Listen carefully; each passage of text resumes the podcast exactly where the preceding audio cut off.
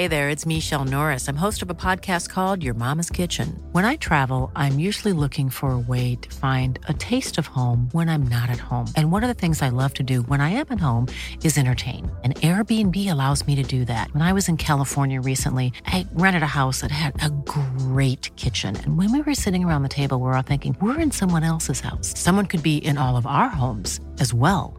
If you have a home, but you're not always at home, you have Airbnb. Your home might be worth more than you think. Find out how much at airbnb.com/slash host.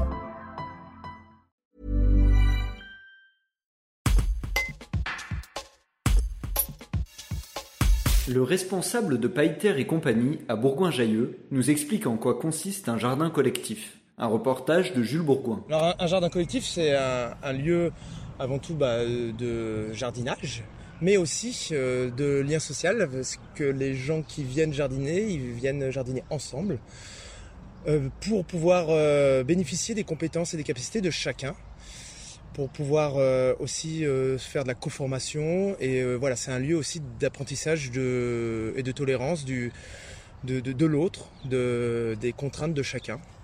Qu'est-ce qui caractérise celui de Bourgoin-Jallieu? Alors, le jardin collectif avocat social de Bourgoin-Jallieu, c'est que c'est un lieu ouvert à tout le monde. Il n'y a pas du tout de parcelles individuelles, vraiment tout est collectif.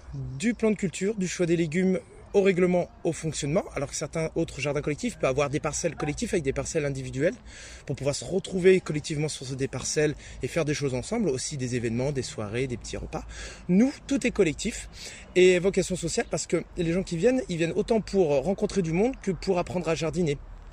Et sur le territoire de Bourgoin-Jallieu, je suis en relation avec les travailleurs sociaux de tout type de public. Euh, on, peut aller de, de public handicapé au public euh, allocataire du RSA et qui me envoie des personnes euh, euh, qui auraient un intérêt de participer euh, pour reprendre un rythme, sortir de chez eux, rencontrer du monde. euh, voilà, et euh, au-delà de ça, euh, à titre personnel, on arrive à faire du développement social grâce à, la transmission aussi, parce qu'on reçoit aussi ici du public, et les jardiniers viennent m'aider à encadrer ce public-là. C'est cette forme de, mise en, en acteur, en transmission, qui valorise les jardiniers.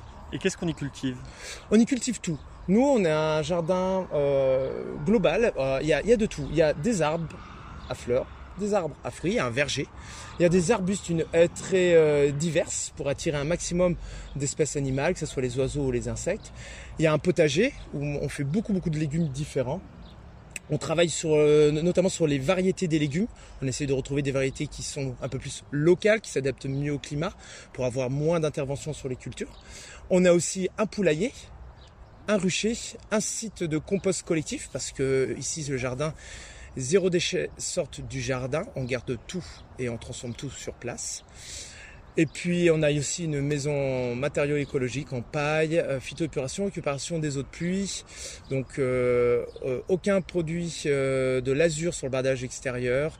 Voilà, c'est une cohérence globale d'un jardin au naturel. On essaie de reconstituer un écosystème, donc il faut tout. Il faut des arbres, des arbustes, des fleurs, des légumes, très divers. On essaye vraiment d'avoir euh, un maximum de, de, de- de systèmes qui composent le- les écosystèmes. C'est réservé aux bergaliens Euh, non, c'est euh, réservé à toute personne souhaitant s'impliquer dans un projet de jardinage collectif écologique.